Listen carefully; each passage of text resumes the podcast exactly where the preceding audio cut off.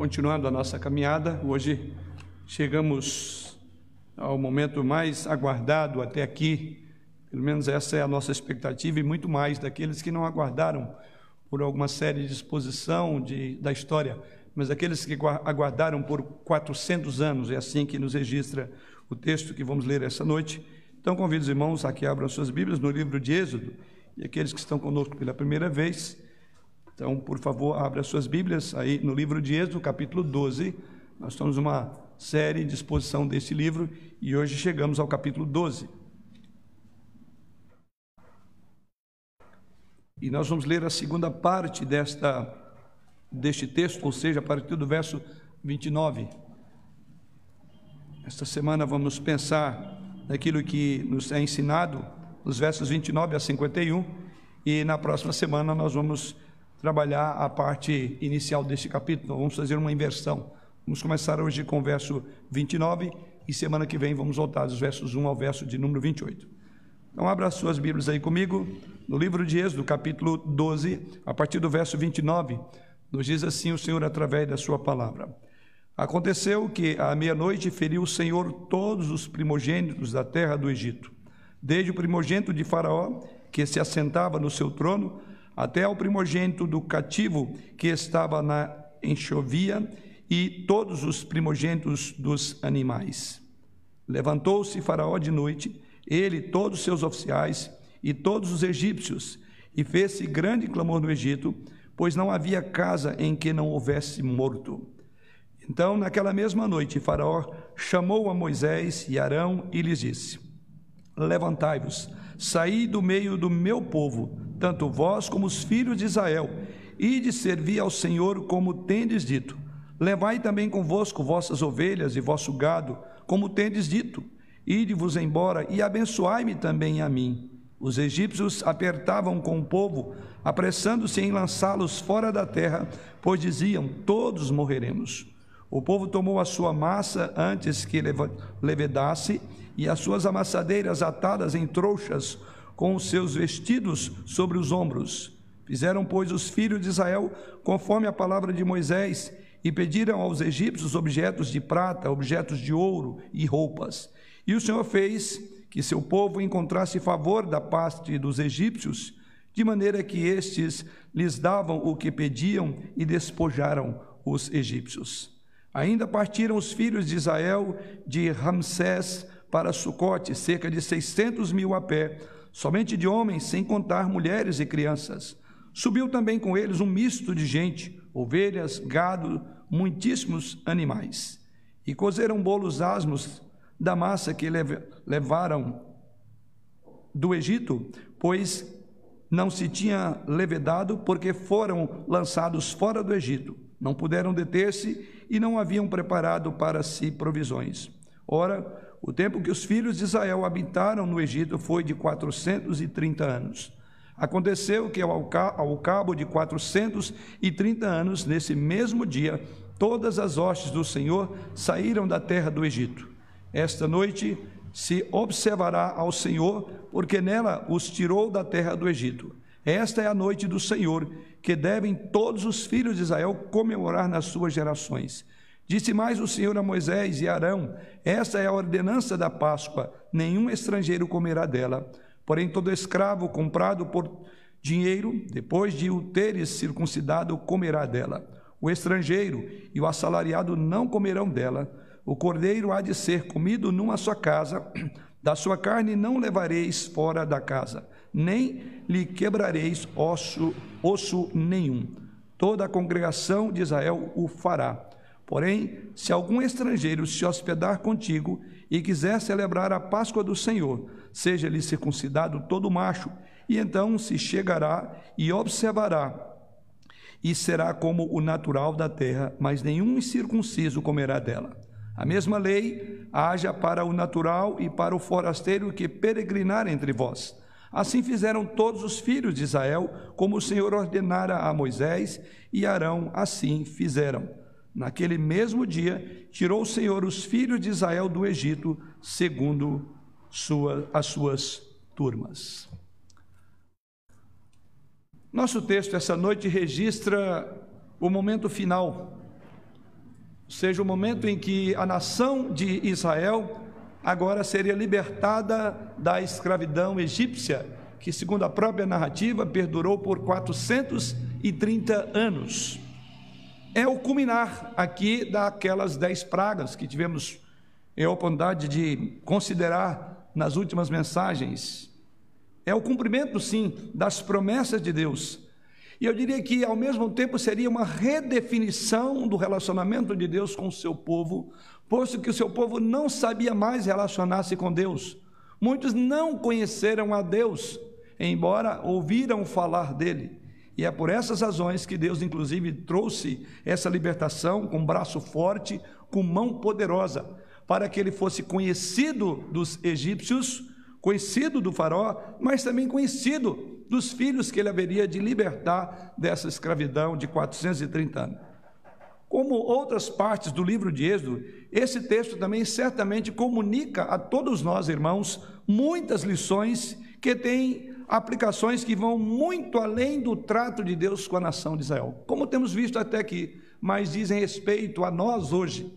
Então, olhar para o Êxodo é olhar, por assim dizer, uma história antecipada daquilo que Deus tem feito e do que Deus fará por nós, na nossa geração, no nosso povo. Então, por isso tem sido muito gostoso trabalhar o livro de Êxodo. Particularmente, eu tenho aprendido muito na minha vida pessoal, à medida que debruço nessas passagens e vejo a riqueza de detalhes de aplicação daquilo que nós hoje precisamos relembrar como povo do Senhor. E aqui então vamos a essas lições que nos propõe o texto desta noite, lições dessa libertação. E assim nós vamos encontrar basicamente cinco lições nos versos que deu os irmãos, ou seja, verso de número 29 ao verso de número 51. Mas antes de voltarmos nossos olhos para as Escrituras, vamos mais uma vez suplicar o direcionamento do Senhor para esta hora. Pai, nós louvamos o Teu nome pela maneira como estamos caminhando com o Teu povo aqui. E agora chega esse momento tão especial em que o Senhor já havia prometido a Abraão, a Isaac, a Jacó, o Senhor havia já falado ao teu povo, preparado para esse grande momento. E chegou um momento tão especial, Senhor, através do qual também muitas lições o teu povo aprendeu do Senhor, e nós estamos também com os olhos e os ouvidos abertos para sermos instruídos nas lições que essa libertação trouxe, não só para o seu povo naquela época, mas para todo o teu povo em todas as épocas, em todos os lugares. E a tua palavra agora chega ao nosso coração e ela é viva e eficaz, capaz de penetrar o mais profundo dos intentos do nosso coração. E é nessa convicção e certeza que pedimos nesta noite, ó Pai, que conduza-nos por meio da passagem que temos diante dos nossos olhos, para que os nossos olhos possam olhar além da letra e para que o nosso coração possa é, receber a tua palavra e assim ser transformado por ela. E em nome do Senhor Jesus é que oramos. Amém. Primeira das lições encontramos logo nos primeiros dois versos do texto lido, verso 29 e 30, nos diz assim: Aconteceu que à meia-noite feriu o Senhor todos os primogênitos da terra do Egito, desde o primogênito de Faraó, que se assentava no seu trono, até ao primogênito do cativo que estava na enxovia, e todos os primogênitos dos animais. Levantou-se Faraó de noite ele, todos os seus oficiais e todos os egípcios, e fez-se grande clamor no Egito, pois não havia casa em que não houvesse morto. Primeira grande lição que encontramos nesse texto é que há uma divisão trágica aqui entre os egípcios e o povo de Deus. Divisão essa que nós já vemos em outras pragas, quando Deus resguardou o seu povo, mandando que o seu povo ficasse num local seguro e vimos isso quando abordamos as, as, várias outras pragas, em que Deus vai fazer uma distinção. E é exatamente isso que acontece nessa décima praga. Então, a primeira lição que podemos ver nessa praga é que há uma divisão trágica entre aqueles que, pela fé, aplicariam ou aplicaram a, o sangue nas ombreiras das portas, conforme a parte inicial dessa narrativa, e aqueles que não fizeram. E para aqueles em, ou aquelas casas onde o sangue não estivesse aspergido, o anjo do Senhor visitaria e tiraria a vida do primogênito. E é a primeira coisa que enxergamos ao olhar esse texto, porque diz que chegou aquele momento já profetizado lá na nona praga, praga das, da, da, da, das trevas. E ali o próprio Moisés já havia dito que os primogênitos seriam mortos. E aqui diz que chegou, e quando é que isso seria feito? À meia-noite. E é exatamente assim que começa a nossa narrativa. Aconteceu que à meia-noite feriu o Senhor os primogênitos na terra do Egito. Essa distinção resultou em um grupo que experimentou as consequências de estar do lado errado de um Deus justo e santo e que cumpriria a sua palavra como faz aqui. E as consequências daqueles que, conhecendo o Senhor, sabendo do seu poder, mesmo assim intentaram contra o Senhor. E aqui então vai haver uma separação. Mas isso que acontece no texto que lemos já havia sido predito. Quando nós olhamos, por exemplo, lá no capítulo 11, volte um pouco aí, os versos 4 a 7, veja que Faraó já tinha sido anunciado ou advertido de que Deus visitaria o Egito e mataria. E assim, lá no capítulo 11 desse mesmo livro, nos versos 4 a 7, nós lemos: Moisés disse: Assim diz o Senhor: cerca da meia-noite passarei pelo meio do Egito, e todo primogênito da terra do Egito morrerá, desde o primogênito de Faraó, que se assenta no seu trono, até o primogênito da serva que está junto a Mó, e todo o primogênito dos animais.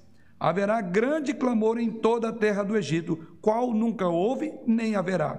Porém, contra nenhum dos filhos de Israel desde os homens até os animais, nem ainda um cão rosnará, para que saibais que o Senhor fez distinção entre os egípcios e os israelitas.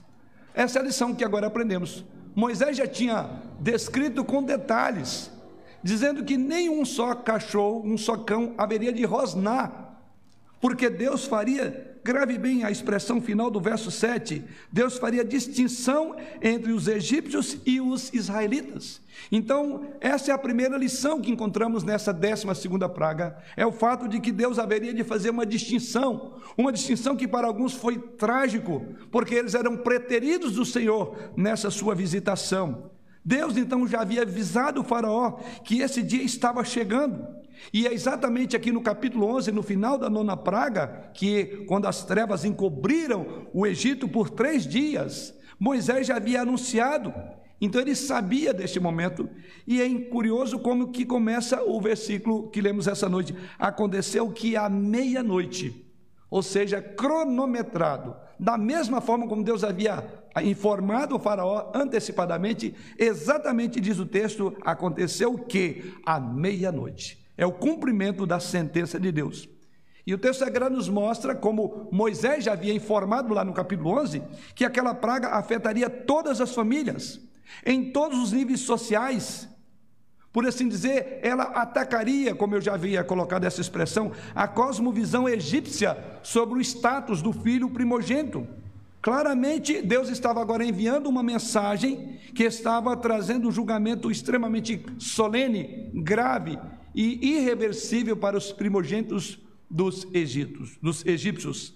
Mas não foi apenas um julgamento assustador, tão significativo que encontramos aqui. Foi, na verdade, a preservação. Havia a promessa de que Deus haveria de preservar, de proteger Israel. Isso então torna essa praga mais importante. Daí essa nossa primeira é, visão do texto. Há aqui uma divisão trágica uma visão, uma divisão nítida entre aqueles que eram os filhos de Deus, os filhos de Israel, e aqueles que eram filhos é, do Egito. Moisés já havia alertado o Faraó sobre isso, conforme vemos, mas ele não deu ouvido.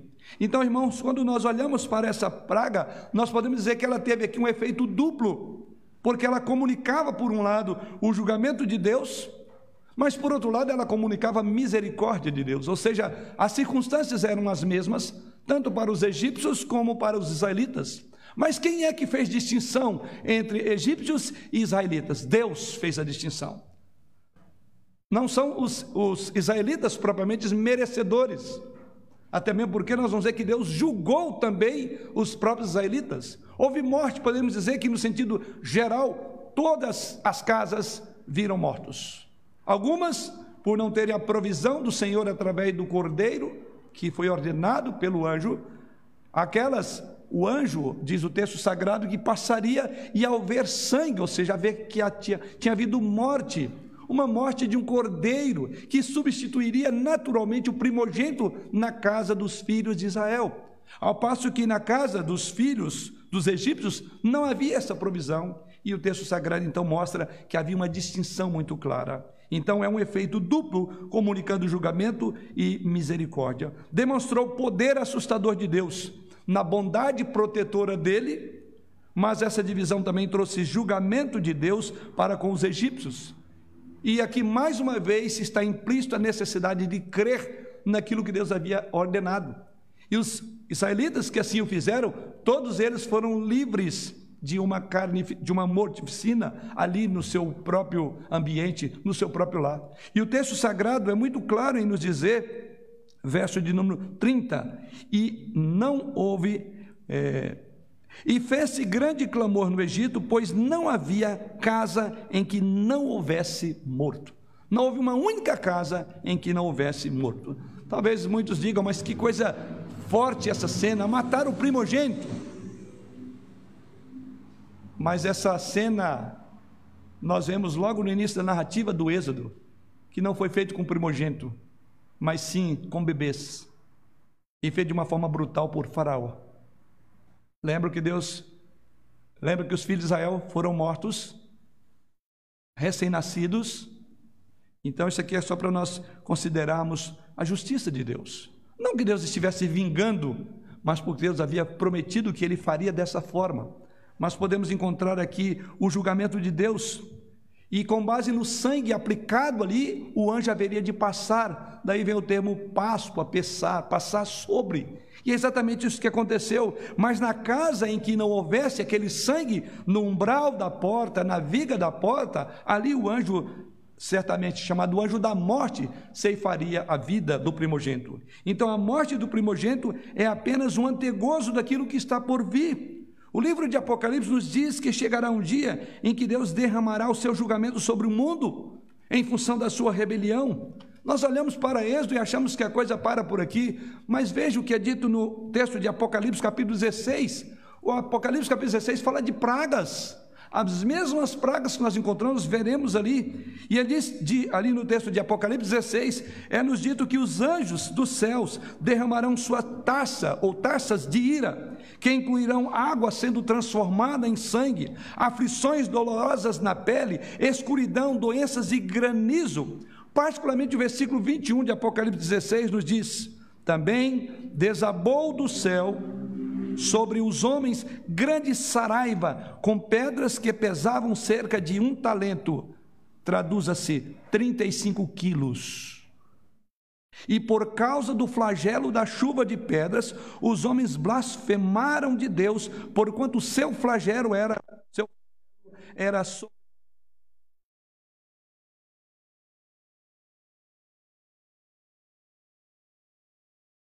aqueles que foram lavados no sangue de cordeiro não sofrerão.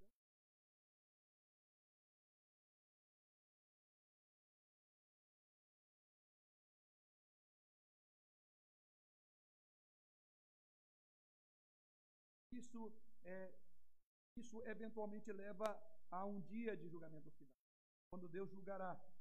Apocalipse 20 também nos dá uma imagem preocupante da grande divisão que Deus fará. E veja Apocalipse 20, versos 11 e 12 e o verso 15.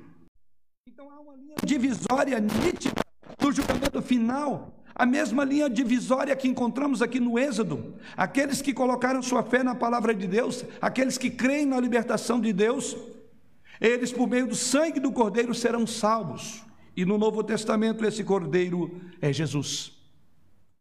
Não há dúvida de que Deus estava apontando o caminho para que o povo seu pudesse entender que o seu povo é tão merecedor da justiça de Deus quanto os Mas Deus haveria de prover desse animal será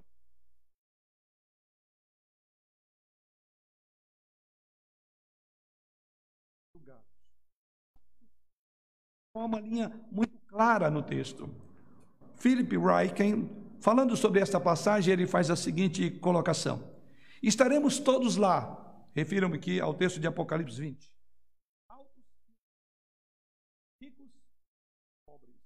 Os pecadores e os santos, mas ninguém escapará, ninguém terá isenção, ninguém receberá nenhum tratamento especial. Os ricos podem viajar de primeira classe por toda a vida, mas quando chegarem ao julgamento final, Deus não examinará examinará suas contas bancárias. Nem os pobres receberão algo simplesmente porque suas vidas eram mais difíceis. Deus não faz acepção de pessoas e Deus julgará a todos pelo mesmo padrão de justiça. Ele não se importa com a cor da nossa pele, quanto dinheiro temos, onde estudamos, para que empresa trabalhamos ou mesmo o quão bons somos. O que importa para Deus é se temos ou não a fé no sacrifício de seu filho. Aqueles que confiam no sangue de Cristo receberão a vida eterna. Aqueles que não se apegarem a Ele e à sua cruz estarão final e fatalmente perdidos. E ele conclui dizendo: a grande divisão entre a salvação e a condenação está marcada com o sangue da cruz. Não foi assim no Egito? A morte do primogênito, em primeiro lugar, nos mostra que haverá uma divisão trágica. O texto que estamos meditando essa noite nos aponta para todas as outras ocorrências em que Deus fará distinção entre um e outro e o que vai prevalecer é o sangue do cordeiro, ou cada um morrerá em seu próprio sangue. Mas a segunda lição que podemos observar, caminhando pela narrativa, vamos agora para o verso 31, e que encontramos os versos 31 e 32. Em segundo lugar, a segunda lição que aprendemos é que há aqui uma rendição incondicional. Observe, então, naquela mesma noite, Faraó chamou Moisés e Arão e lhes disse: Levantai-vos, saí do meio do meu povo, tanto vós como os filhos de Israel, ide, servi ao Senhor, como tendes dito. Levai também convosco vossas ovelhas e vosso gado, como tendes dito, ide-vos embora, abençoai-me também a mim. Segunda lição, é a lição que nós mais esperávamos aqui. É que este homem de coração tão duro, e entendemos inclusive a dinâmica do coração de Faraó, que por vezes diz o texto que ele endurecia o coração, outras vezes diz que Deus o endurecia, ou endurecia o coração de Faraó, e já passamos por esse momento. Mas cadê aquele grande Faraó, aquele homem de coração tão duro, que não se rendeu a nove manifestações do poder de Deus, ou essas nove pragas? Agora, quem é este homem aqui? Vemos que há uma rendição incondicional. A próxima coisa que observamos nesse texto é a maneira como o Faraó foi completamente derrotado, depois de endurecer o coração, depois de resistir à vontade de Deus de forma repetida. Faraó agora aprendeu a mais difícil lição. Ele entendeu que Deus sempre vencerá. Resistir a Deus nunca funciona bem para os seres humanos. O faraó agora finalmente chega a um ponto em que ele deve desistir, que ele deve render-se. É exatamente isso que encontramos na narrativa nos versos 31 e 32. É uma rendição incondicional, conforme lido no próprio texto nessa noite. E observe que ele faz citação de outras ocasiões, ele faz citação daquilo que Moisés mais colocava. Ele diz: Levantai-vos, saí do meio do meu povo, tanto vós como os filhos de Israel, e de servir ao Senhor, como tendes dito. Ou seja, estava bem fresco na memória dele. Isso então tornou esse momento mais difícil, porque ele relembrou das várias vezes que Deus disse: Deixa ir o meu filho, Deixa ir o meu primogênito, deixa ir o meu povo. E ele agora diz: Como tendes dito? O que significava é que Faraó até aqui trabalhava o seu coração com a fala de Deus vindo a ele por meio de Moisés. Mas agora ele está cônscio de que era dura coisa recalcitrar contra o aguilhão, como diz as Escrituras. E aqui, nesses versos, encontramos toda a altivez desse homem sendo é, é, disseminada tornou em nada. Há algumas coisas interessantes a serem observadas nessa conversa de Faraó com Moisés. A primeira é que Faraó não perdeu tempo. A força esmagadora do juízo de Deus era tão óbvia que ele não pediu mais um tempo, ele não queria mais reflexão, ele estava consciente de que não tinha como continuar fazendo ou tirando queda de braço com Deus. Nessa conversa com Moisés, outra coisa que aprendemos, que essa é a primeira vez que Faraó chamou os seus escravos de os filhos de Israel. Veja o verso de número 31. Ele se negava até aqui. Lembra que ele queria ter os filhos que eram tidos como seus escravos? Agora ele entende que aqueles escravos têm donos. É a primeira vez que Faraó vai referir-se ao povo de Israel não como seus escravos, como se ele fosse dono, e como de fato ele se mostrar até aqui que ele era proprietário, pois que em outras mensagens nós lembramos que havia uma disputa aqui de reinos, Faraó queria dominar, e agora chega Faraó no verso de número 31 e diz que naquela mesma noite ele chamou Moisés e disse: Levantai-vos, saí do meio do meu povo. Agora ele faz distinção: é o meu povo, tanto vós como. É a primeira vez que ele vai usar, filhos de Israel. Ide, servi ao Senhor como tendes dito. Toda a sua resistência foi dissipada. A sua declaração, ide, servir ao Senhor como tendes dito, é uma rendição completa às repetidas exigências de Moisés. Ou que Deus falava por meio de Moisés: deixa ir o meu povo. Então ele diz: ide, servi ao Senhor. Servi ao Senhor. E é curioso que não bastasse a sua rendição, veja no verso de número 32, no final ele disse: e abençoai-me a mim também. Talvez eu te diga, agora esse homem virou crente, ele agora é um dos nossos. Ô faraó, quem sabe não dá para ser com a gente também? Faraó tinha um coração muito duro, e nós veremos isso em outras mensagens. Faraó, na verdade, aqui havia chegado à conclusão de que ele estava do lado errado em relação a Deus. Ele agora entendeu que ele entendeu que Deus reinava. E ele sentiu as consequências dolorosas de sua resistência à vontade de Deus. Faraó entendeu que ele precisava de misericórdia. Não há um homem tão duro de coração que não reconheça que ele precisa da misericórdia. Não há homem tão orgulhoso que Deus não faça descer do seu trono de orgulho e entender que Deus reina e que, por mais soberanos e poderosos que sejam, eles não são autossuficientes, eles precisam. E, eles, e ele diz: é, ore também por mim, ou abençoe-me também a mim. Final do verso de número 32.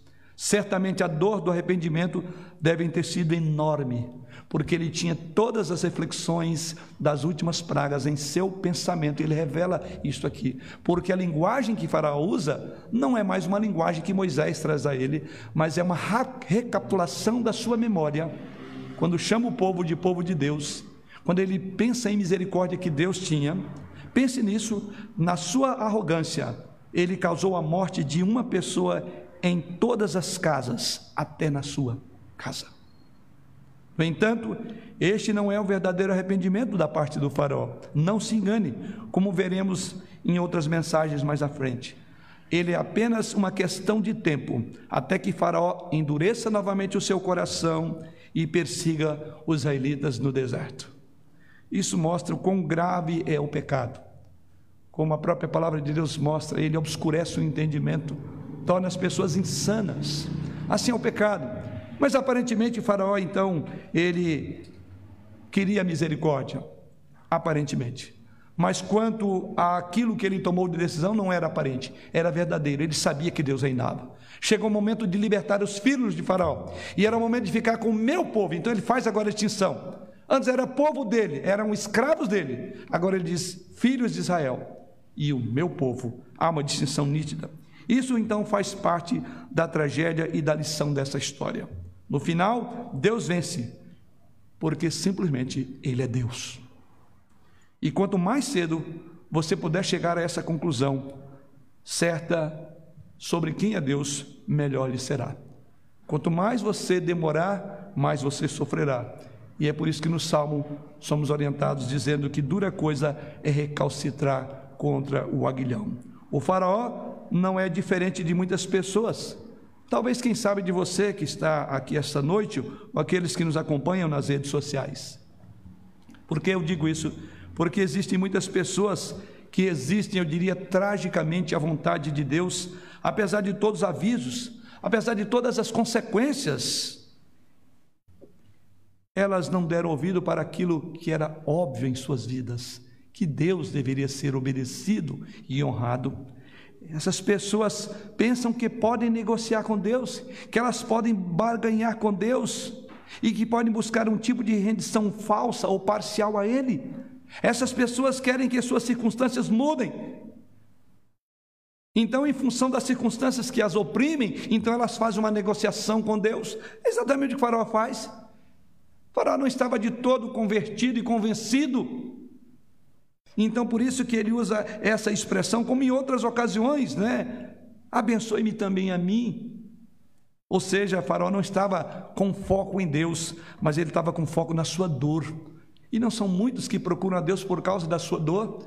E eles fazem negociação com Deus, eles barganham alguma coisa, um tipo de arrependimento. E Senhor, quando eu melhorar, eu volto para o Senhor, ou eu vou para a igreja. E o fato aqui é exatamente isso: barganha e uma rendição parcial. Eles não querem uma mudança de Deus, mas querem que Deus mude as suas circunstâncias que trazem dor. Querem que a dor pare. Eles querem ter esperança de volta. Mas a resposta de Jesus a esse problema não é uma solução imediata, não é uma modificação de comportamento. A resposta de Jesus é que essa pessoa deve arrepender-se e nascer de novo. Arrepender-se significa que há, deve haver uma mudança radical de mente. Uma mudança que você entende quem Deus é, quem é você e quem governa a sua vida. É aquilo que significa nascer de novo. É aquela, aquele clamor diante de Deus e é dizer: Senhor, sem ti eu não posso existir. Como disse Jesus Cristo, sem mim nada podeis fazer. Então isso significa que essa pessoa chegou à conclusão de que ela precisa desesperadamente da ajuda de Jesus Cristo, não apenas para mudar o seu problema circunstancial, não apenas para trazer solução na sua vida, mas para mudar realmente, fundamentalmente, quem de fato ela é. Então, o primeiro passo em direção a Jesus é chegar ao ponto da rendição incondicional. Não foi o que aconteceu com Faraó. Ele se rendeu às circunstâncias porque a força era maior do que ele. Mas Faraó não se arrependeu, como veremos mais à frente. Mas caminhamos para os versos 33 a 36, onde podemos enxergar um outro ensino que são bênçãos imerecidas. A próxima lição mudará o foco agora de Faraó. Até aqui estamos falando de Faraó. E o que vemos agora nessa lição, vamos olhar para Israel. Vemos aqui a maneira como a sua libertação resultou em mais do que liberdade. Eles deixaram o Egito, conforme veremos no texto aí, com bênçãos que nunca poderiam ter obtido por conta própria. E essas bênçãos estão descritas nos versos 33 a 36, acompanhe comigo. Os egípcios apertavam com o povo, apressando-se em lançá-los fora da terra, pois diziam: Todos morreremos. O povo tomou a sua massa antes que levedasse, e as suas amassadeiras atadas em trouxas, com seus vestidos sobre os ombros, fizeram, pois, os filhos de Israel conforme a palavra de Moisés, e pediram aos egípcios objetos de prata e objetos de ouro e roupas. E o Senhor fez que o seu povo encontrasse favor da parte dos egípcios, de maneira que estes lhes davam o que pediam e despojaram os egípcios. Então, nesses versos, vemos que ele descreve a maneira pela qual o povo que viveu 430 anos como escravos, como ninguém, sai agora do Egito. Eles saíram rapidamente, porque era a ordem do Senhor, e vamos entender por que isso nos textos seguintes, mas saíram com bênçãos bênçãos que eles não obteriam se não fosse dessa forma. Então, é a última declaração, é tão importante na narrativa que lemos, que diz aí no verso de número 36, e despojaram os egípcios, os egípcios. Aí talvez você pergunte, mas o que está acontecendo aqui? Ah, não, isso aqui trata-se apenas de uma recompensa. Não é bem assim, querido, por causa da expressão usada no texto. E essa expressão já fora dito antes. Deus disse: vocês vão sair de lá e vão despojar os egípcios. Os bens dados aos israelitas representavam uma vitória militar. Eles ganharam uma batalha contra o maior império da época, sem arma alguma, sem colocar a mão em nenhuma arma, porque Deus batalhou por eles. Eles deixaram o Egito com, como mais do que escravos, eles foram tirados do Egito como conquistadores. É essa palavra é conquistadores. Como diz o ditado, para o vencedor vão os despojos. Bem, isso é exatamente o que estava acontecendo aqui. Outro relato desse momento é também oferecido no livro de Números. E ali os irmãos vão ver que a linguagem que é usada por Moisés em Números é uma linguagem bélica, é uma linguagem de guerra. E a imagem apresentada é de um povo vitorioso, partindo de forma corajosa enquanto os egípcios estão aterrorizados. Abra comigo a sua Bíblia em Números capítulo 33 e veja como que Moisés faz menção a esse momento. E olha a linguagem que Moisés usa em Números 33, versos 3 e 4. E assim nos diz o Senhor, Números 33, 3 e 4. Partiram, pois, de Ramsés, observe que é exatamente o tópico que estamos estudando aqui, de Ramsés, no 15 dia do primeiro mês. No dia seguinte ao da Páscoa, saíram os filhos de Israel corajosamente. Traduz-se também por desafiadoramente ou triunfantemente. Essa palavra corajosamente pode ser traduzida por desafiadoramente, desafiadoramente ou triunfamente. Ou seja, ele diz que eles saíram de forma triunfante os, aos olhos de todos os egípcios. Verso 4: Enquanto estes sepultavam todos os seus primogênitos, a quem o Senhor havia ferido entre eles, também contra os deuses executou o Senhor juízo. Ou seja, a arrogância desse homem. Ele vê como que uma companhia, aliás, há uma outra expressão curiosa no texto que veremos aí, que fala do modo como o povo de Israel saiu, que é o final da narrativa dessa noite, o verso 51, diz: Naquele mesmo dia tirou o Senhor os filhos de Israel segundo as suas turmas, que é uma linguagem, inclusive, militar. É curioso como um. Imagina a cena: 400 anos debaixo de um domínio terrível, de ameaças, de um homem que resiste a todos os poderosos feitos de Deus. E aí você imagina essa cena. E por isso que o texto sagrado diz que eles despojaram os egípcios. A ideia aqui é de alguém numa batalha de guerra trazendo os despojos. E como é que os egípcios estavam? Prostrados, mais do que ajoelhados, porque diz o texto sagrado, enquanto eles choravam seus mortos.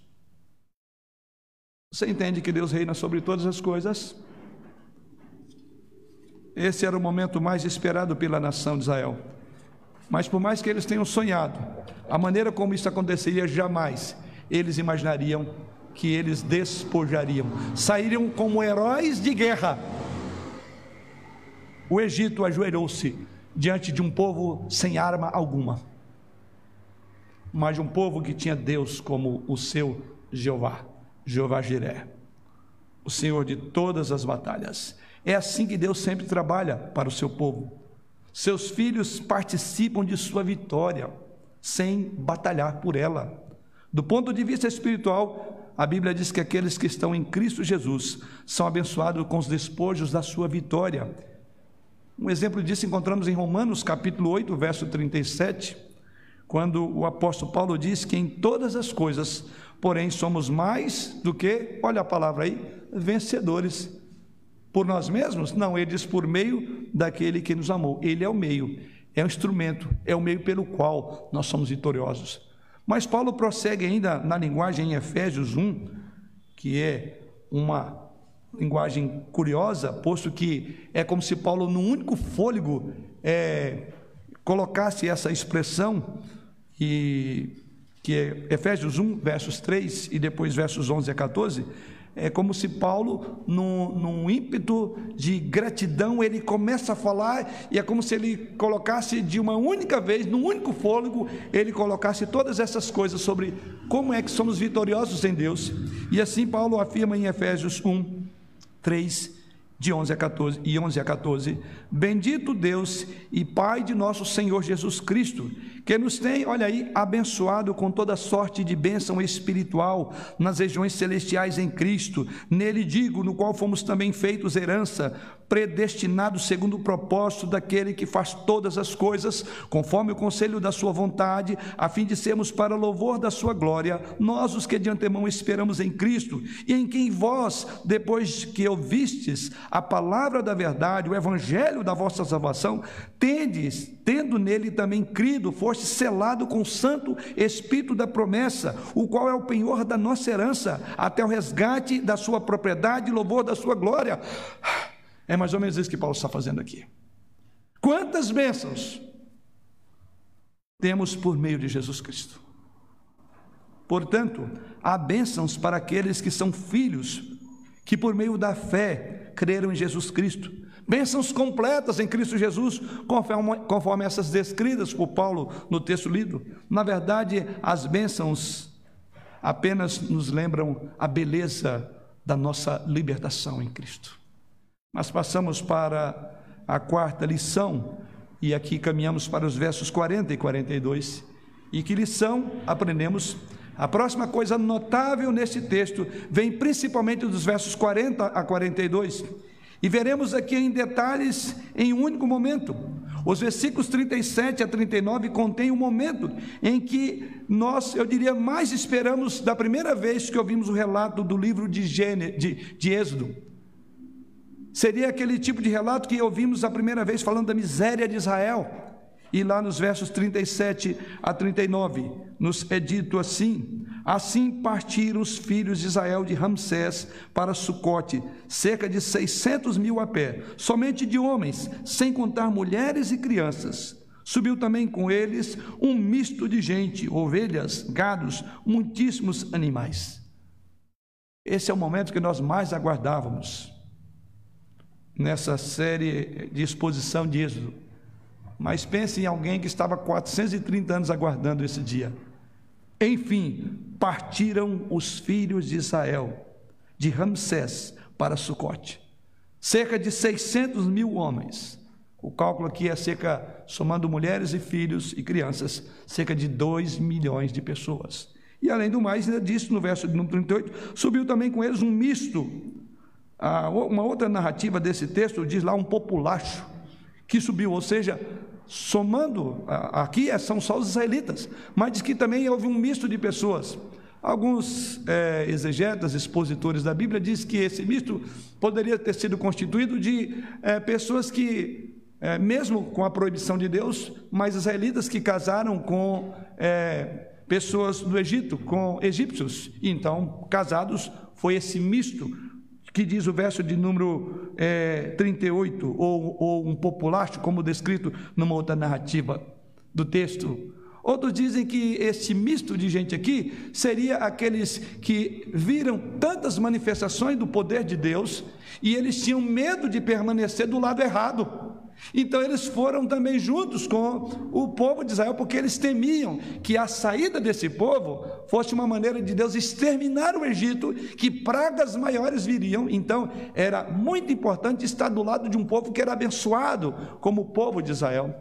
E há outros comentaristas que dizem que é parte desse misto de gente que não era israelita, que poderia fazer parte de um desses grupos é que eles foram os que mais deram trabalho na caminhada, porque eles terão saudade de voltar para os alhos e cebolas. Porém, não há nenhuma é, conclusão desse fato, desse ponto. O fato é que, junto a esse povo, saiu gente do Egito junto. Se por medo de serem castigados, se porque haviam contraído matrimônio com israelitas, mulheres ou homens, seja o que for, o fato que eram pessoas que não estavam tão vinculadas ao povo de Israel, porque o último tópico da nossa mensagem nós vamos ver que Deus queria uma separação muito clara. E ele vai exigir que cumpra certas prescrições, como o povo, inclusive, tinha que cumprir, como é o caso aqui do rito da circuncisão, e sem o qual não poderia. Tanto é que Deus diz: olha, se há alguém que queira vir, que circuncide-se. E assim aconteceu. Mas o fato é que nesse quarto, a quarta lição é que cumpriu-se a libertação tão prometida. Essa é o que vemos, isso é o que vemos.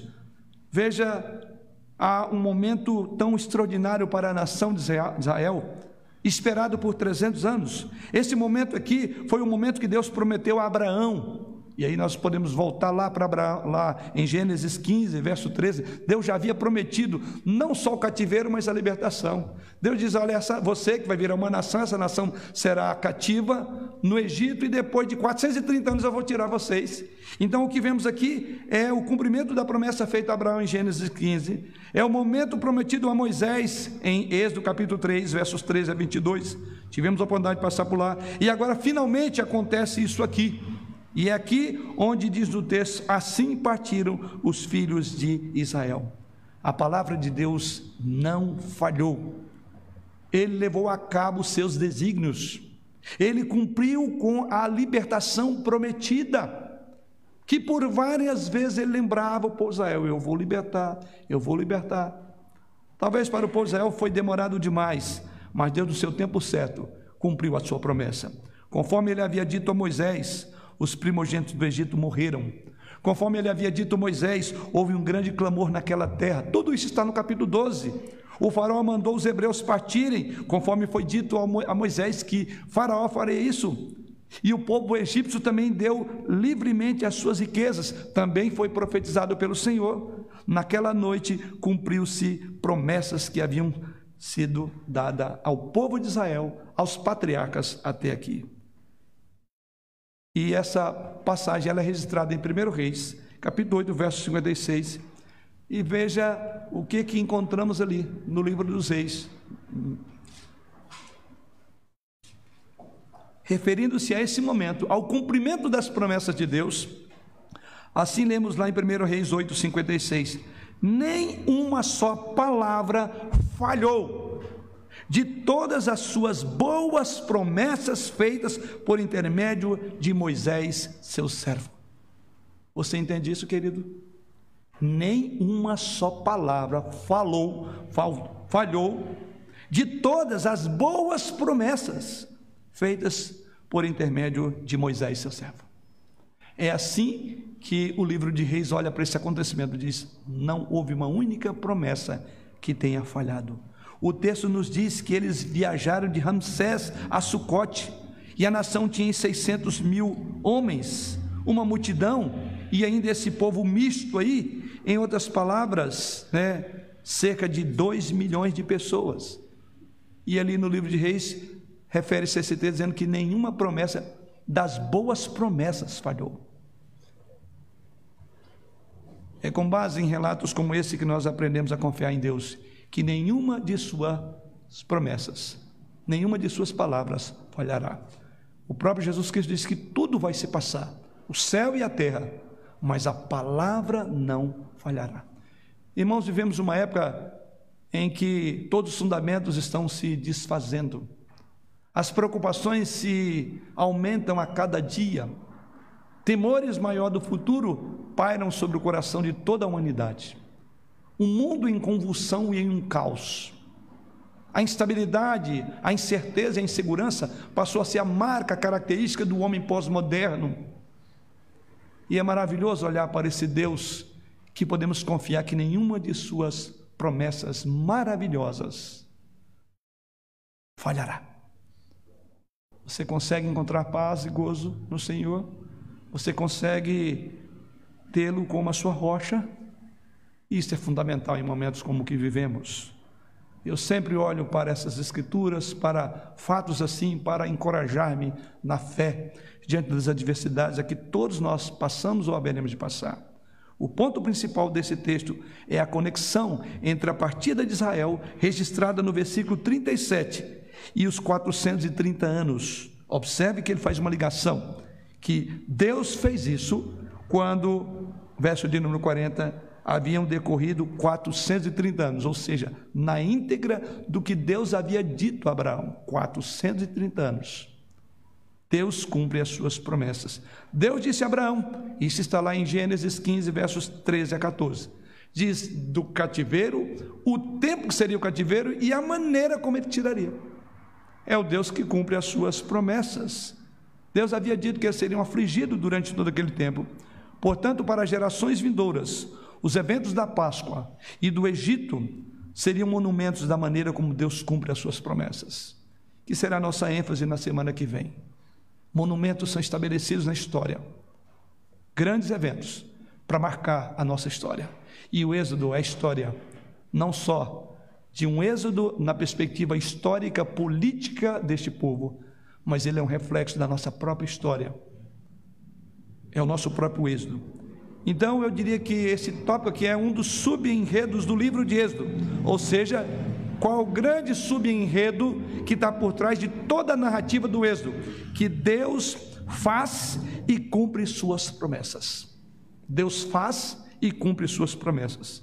Nós ouvimos isso pela primeira vez lá em Êxodo capítulo 2, verso 24, quando Deus se lembrou de sua aliança com Abraão, Isaac e Jacó. Essa expressão que trabalhamos por bom tempo nas mensagens anteriores. O que vemos aqui, irmãos, é que Deus não esqueceu das promessas. Deus não é como homem para que minta, nem filho do homem para que se arrependa. É assim que a Bíblia nos afirma sobre o caráter nosso Deus. Estamos vendo Deus agindo na história. Se ele agiu numa história tão conturbada, tão difícil, de tanto sofrimento, você não crê no que ele pode fazer na sua história de vida? E em todo o livro de Êxodo, ouvimos Deus continuamente fazer promessas sobre a libertação do seu povo. Até aqui foram vários momentos que aprendemos. Deus prometeu continuamente que eles seriam libertados do Egito. E agora, no texto sagrado, vemos Deus cumprindo. Mesmo que às vezes parecesse tão sombria e demorada, Deus provou a sua capacidade de cumprir a sua palavra. E para o resto das suas vidas, essa libertação seria como um grito de guerra para confiar em Deus. Seriam memoriais colocados. Assim, essa narrativa também nos ensina a confiar num Deus que tem um caráter perfeito. Então, o caráter histórico de Deus como guardador da promessa é o caráter histórico no qual hoje nós firmamos o nosso Deus.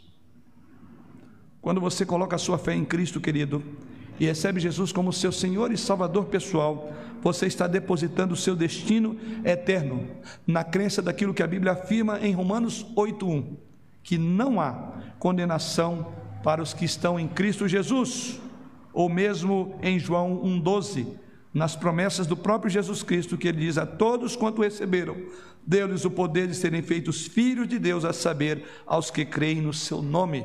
Portanto, crer que Deus cumpre as suas promessas é o ponto de partida da vida cristã.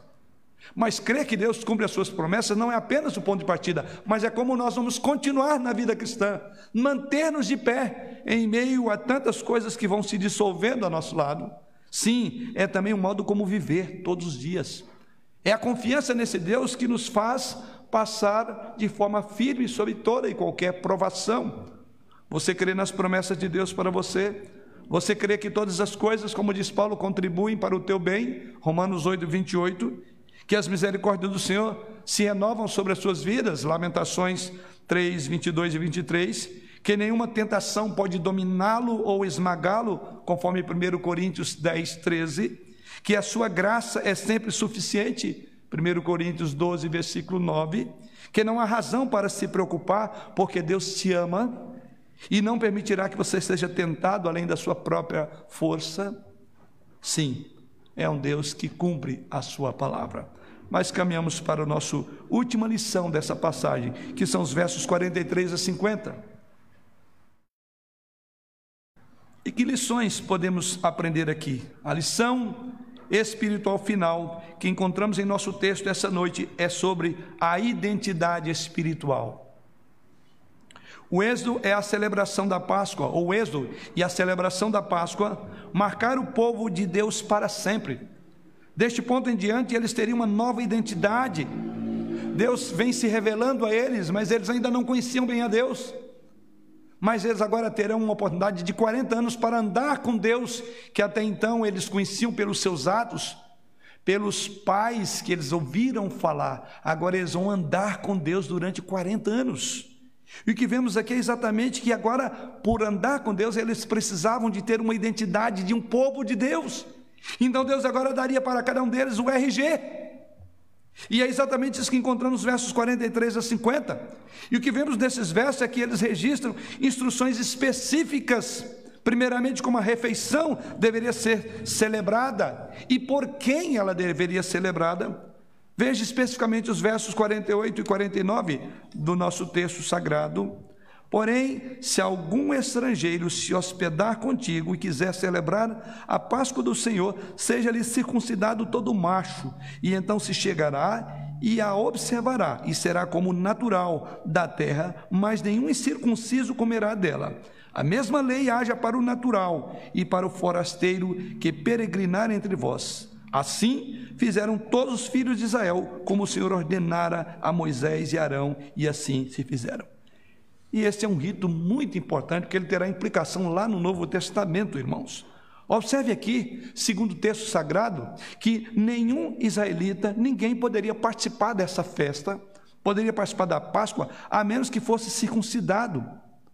Todo o homem, todo macho da casa deveria ser circuncidado.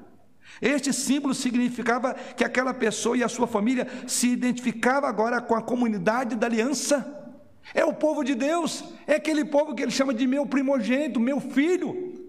E como filho de Deus, como primogênito de Deus, as credenciais são do Pai, o DNA é dele. E ele queria que isso ficasse marcado. Na verdade, mesmo se a família não fosse uma nativa, ela poderia participar da Páscoa, mas diz o texto sagrado, deveria ser circuncidada. Em outras palavras, por mais importante que fosse a identidade física, havia uma realidade espiritual em jogo, e essa que era a mais importante. Ainda que, não sendo um judeu fisicamente, Deus estava mais focado na identidade espiritual do seu povo. E é assim que o Evangelho chegou a mim a você. E é por isso que Jesus veio para o que era seu, diz o apóstolo João. Mas os seus não receberam. Mas a todos os que o receberam foram feitos filhos de Deus. Deus estava formando o povo da aliança, que é o grande tema que cruza todos os livros da Bíblia, todos os 66 livros. Eles interagem na aliança. Por isso que essa é uma marca característica dos reformados. Por vermos essa mensagem tão clara nas Escrituras, aliança de Deus com o seu povo. Nessa aliança, Deus tem as suas prescrições, as suas ordens, como também tem suas bênçãos. E como aliança, ela pressupõe um acordo entre partes. Embora um acordo não em partes iguais, mas Deus soberanamente impõe a aliança, e nessa aliança ele requer do seu povo certas coisas. E aqui Deus está requerendo um meio de mostrar que era um povo separado. Tanto é verdade que o texto diz que aquele que não fizesse, ele estaria fora da comunidade de Israel. De uma perspectiva simbólica, é por isso que o batismo é tão significativo, que o batismo aqui no Novo Testamento é exatamente aquilo que era a circuncisão no Antigo Testamento. Então há uma aliança entre circuncisão do Antigo Testamento e o batismo no Novo Testamento. E é exatamente isso que ele é tão significativo. O batismo é o testemunho do que a Bíblia diz em 2 Coríntios 2, 5, verso 17. Quando Paulo diz lá: e assim, se alguém está em Cristo, é nova criatura. As coisas antigas já passaram e eis que se fizeram novas.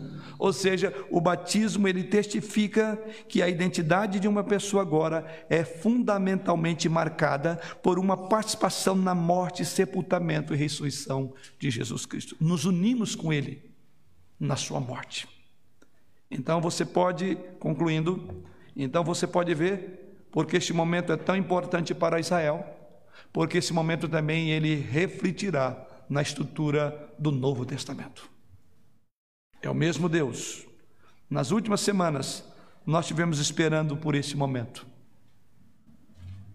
Israel esperou por mais de 400 anos. É um conforto, mas também é um aviso. É um conforto por saber que Deus cumpre as suas promessas. E é um conforto em saber se você está coberto pelo sangue de Jesus. Isto certamente é uma boa notícia, mas é um aviso. Se você não está coberto no sangue de Jesus Cristo, este é um pensamento assustador. É uma questão que seria muito bom você resolver hoje, porque amanhã pode ser tarde. A você que está conosco aqui essa noite, que ainda não conheceu, que não está vinculado num pacto com o Senhor, por meio de Jesus Cristo, ou a você que nos acompanha nas redes sociais. O nosso texto termina com uma bela, extraordinária declaração. Verso de número 51. Naquele mesmo dia, tirou o Senhor os filhos de Israel do Egito, segundo as suas turmas. Que Ele assim nos abençoe, para que nessa distinção entre os egípcios e israelitas, que você esteja do lado de um povo que leva a marca do povo de Deus. Circuncidado não no prepúcio, como diz Paulo, mas no coração. Fazendo parte do povo não por conveniência, como dissemos, esse populacho descrito no texto, ou esse misto de gente, não sei se por conveniência era melhor andar com o povo de Israel mas a conveniência não os faria entrar na terra prometida. Porque aqueles que entraram na jornada com o povo de Israel, para não sofrer, imaginando que Deus castigaria definitivamente o Egito, e entraram no meio desse grupo chamado de misto do verso 38.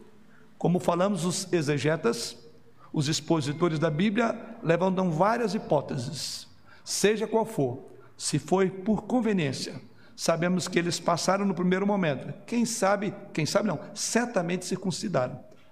Mas o deserto era longo e a prova viria. E o texto sagrado, a narrativa bíblica, diz que até mesmo aqueles que foram circuncidados, esses dois milhões de pessoas, não entraram. Porque circuncidaram o prepúcio e não o coração. E é por isso que no Novo Testamento nós somos convidados a circuncidar o coração.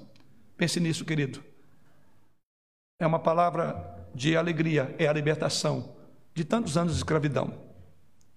Dois, três, cinco, vinte, trinta anos em vícios, longe do Senhor. Louvado seja o Senhor. Você faz parte de um povo especial. Mas não entre nessa jornada por conveniência, porque o juízo ainda virá. Então tenha convicção de que seu coração está circuncidado, que você não faz parte daquele amontoado ou populacho, mas é o povo real. E qual é a maneira de fazer isso? é que você esteja debaixo do sangue do Cordeiro. Porque virá o juízo do Senhor e as outras preocupações nossas não nos impedirão de ser levados à morte. Mas o sangue do Cordeiro, que já experimentou a ira de Deus, que passou por ela, nele você estará seguro.